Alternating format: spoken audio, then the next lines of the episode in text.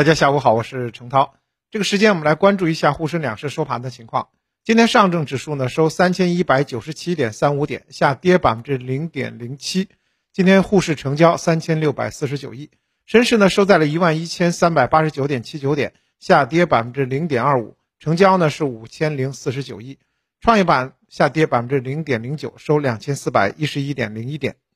那么三大指数今天是一个震荡整理的走势。呃，值得注意的是，成交量呢是萎缩到了不足九千亿，行业板块涨少跌多，也就是说，在下跌的过程当中呢，其实是一个缩量的状态，这是一个比较好的表现。从板块表现来看呢，房地产服务、商业百货、物流板块今天涨幅居前，农业、半导体、软件板块今天是跌幅居前。从今天上午一开盘呢，跨境电商这个板块就迎来了大爆发，像我们熟悉的人人乐、焦点科技。呃，若雨辰还有跨境通这些啊，跨境电商呢，多只个股出现了涨停。其实我们这两天呢，这个上网看到很多信息啊，包括像浙江组织一万家企业出国参加经贸活动啊。那么在十二月四日呢，一支由浙江省啊商务厅等省级部门相关负责人和企业代表组成的抢单团，就到了这个机场，开启了为期六天的欧洲行。这是浙江啊带队出海抢订单的第一团。那么根据浙江省的发布呢，后续将通过包机、拼机、航班等形式，要组织一万家企业去这个海外啊参加这个经贸活动。那么啊，也是近日开启的浙江省千团万企拓市场抢订单行动。那么除了浙江啊，十二月五日由四川省商务厅组织的商务包机也是。组团出海赴欧洲拓展市场活动。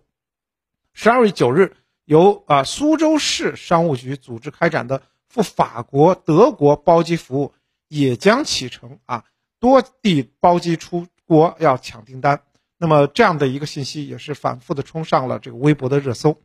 那么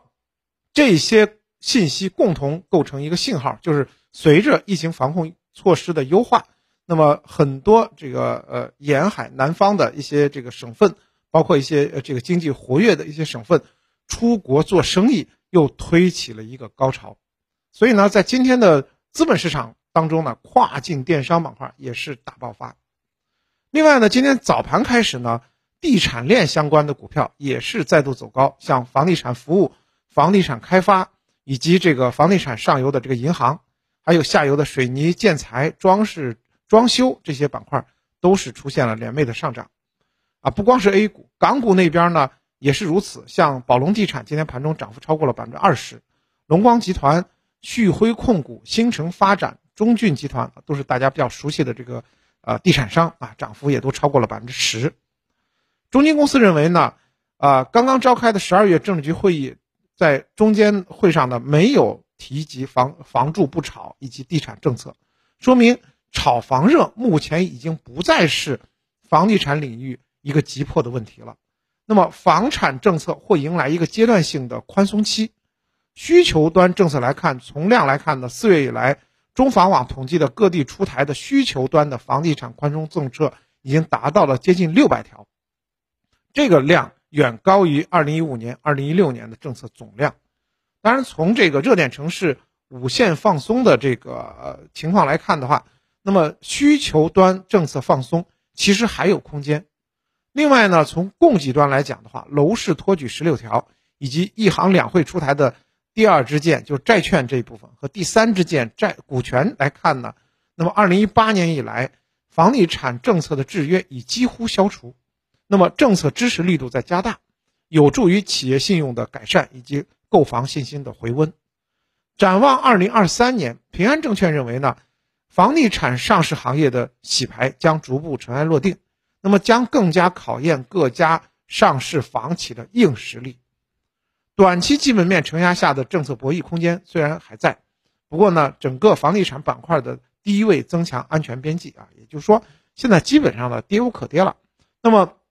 中期来看呢，房地产行业筑底企稳，基本面也推动着房地产行业的上行。所以呢，平安证券呢是。看好二零二三年地产板块整体表现，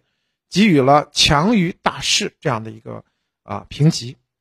那么从个股来看呢，短期呢，啊，券商建议呢关注政策弹性较大的超跌房企，比如说像金地集团、新城控股。中期来讲的话，房地产板块呢，这筑底企稳，投资主线会回归他们的基本面。那么格局比较大的一些这个啊央企啊房企的央企，或者说大型央企的资产质量比较好的，大家可以继续的关注，包括像中国海外发展、滨江集团。啊，招商蛇口这一部分呢，啊，国企央企，大家都可以继续的关注其主题投资机会。从整体操作来看呢，今天主板低开后呢，维持着一个缩量窄幅震荡的格局。题材股和权重股相对来讲的话，分化不是特别大，基本都是在调整，就是题材股也在调整，权重股也在调整。日线级别上呢，继续还是运行在五日线的上方，所以呢，整个通道呢还是。比较良好的，只是这个震荡的这个幅度呢在缩小，也就是说呢，在接下来一段时间，其实还是要关注成交量能否推动压力位有效突破，就是三千二百点这个整数关口来回的这得失啊，什么时候能彻底站稳，那么才是下一轮这个行情的开启，所以要关注成交量，把这个关键的一些点位来突破。那么大家呢，最近呢也是要控制好自己的这个仓位。那么把握逢低的机会啊，不要追涨。综合来看呢，市场走势相对还是稳健的，仍然运行在五日均线上方，说明现在市场结构仍然是多头占优，易涨难跌的格局呢，有可能会继续保持，只是上涨的速度呢没有之前那么快。那么板块也没有延续普涨，说明多头力量稍有减弱，还是要等待这个场外资金呢继续入场。因此的话，我们后市呢依然要关注资金面的流动和盘中调仓换股的节奏，要注意热点题材啊它的持续性。如果切换过快的话，那么大盘向上攻击的能力确实是就比较弱了。那么在机会方向上呢，建议以实体经济为重。近期呢有轮动的热点继续可以关注，像医药、新能源、数字经济、房地产、汽车，还有四季度比较火的大消费，都可以继续的予以跟踪。